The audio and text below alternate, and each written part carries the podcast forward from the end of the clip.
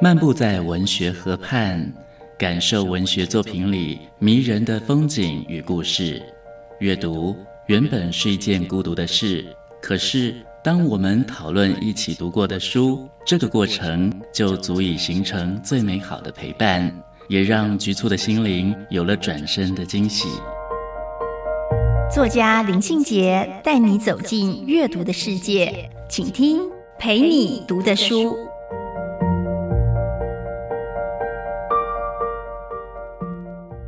大家好，我是林信杰。今天陪你读的书，要跟大家分享的作品是林玉德的小说《擂台旁边》。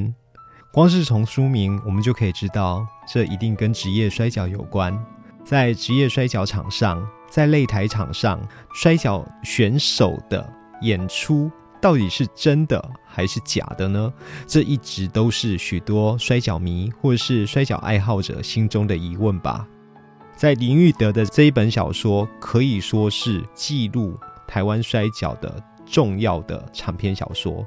在这一本长篇小说里面，摔跤现场是小说的主轴，因为这个运动的特别。它顺带也牵引出周遭的人事物。故事呢，就从一个在旅馆里面打工的大学生说起。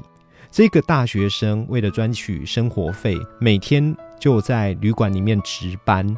为了打发时间，他就开始看起了 S 频道的摔跤节目。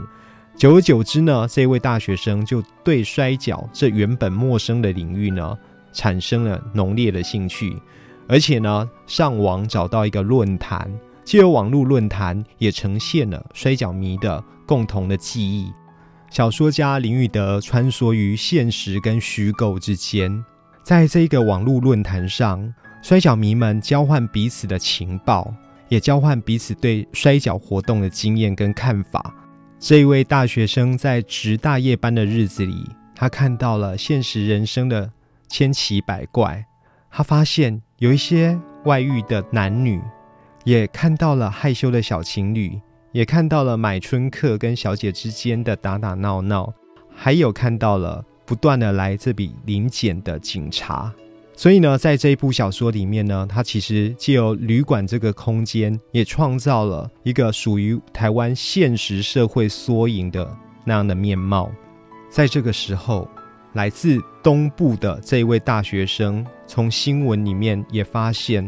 好山好水的故乡正在进行一笔交易，集团想要买下土地盖五星级饭店，引发了一连串对台湾现实社会问题的探讨。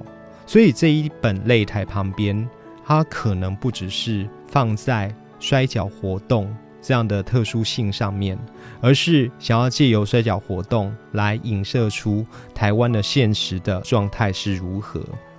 擂台旁边里面最吸引人的段落，应该就是获得台北文学奖的那一篇小说《阿嬷的绿宝石》吧。《阿妈的绿宝石》这一个段落里面呢，李玉德展现了非常非常动人的说故事的能力。